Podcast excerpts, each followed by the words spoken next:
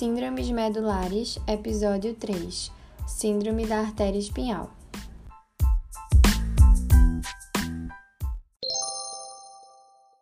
Síndrome da artéria espinhal, também denominada de isquemia ou infarto da medula espinhal, tem uma etiologia desconhecida em mais da metade dos casos.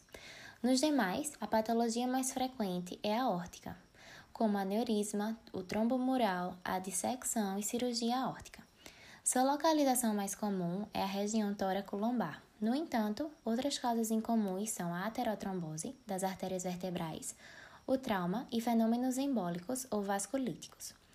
Em 80% dos pacientes com síndrome da artéria espinhal anterior, existe pelo menos um fator de risco cardiovascular associado. Quadro clínico: o paciente apresenta uma dor súbita nas costas, com sensação de aperto, irradiada circunferencialmente é seguida em questão de minutos por fraqueza segmentar bilateral flácida e perda sensorial.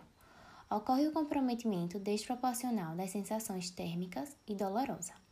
A artéria espinhal anterior é tipicamente afetada, resultando em síndrome medular anterior, síndrome da coluna vertebral.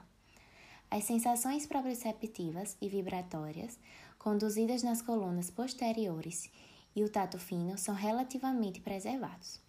Se o infarto for pequeno e afetar preferencialmente os tecidos mais distantes da artéria ocluída, em direção ao centro da medula, também é possível o aparecimento de síndrome medular central. A síndrome da artéria espinhal posterior, por sua vez, raramente apresenta-se isolada, vindo geralmente acompanhada de lesão no território da artéria espinhal anterior, caracterizando-se por um déficit motor transitório e menos severo, sinais piramidais e alterações na sensibilidade profunda. Os déficits neurológicos podem sofrer resolução parcial após os primeiros dias.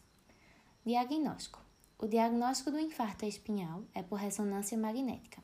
Suspeita-se de infarto quando surgirem subitamente dor intensa nas costas e os déficits característicos.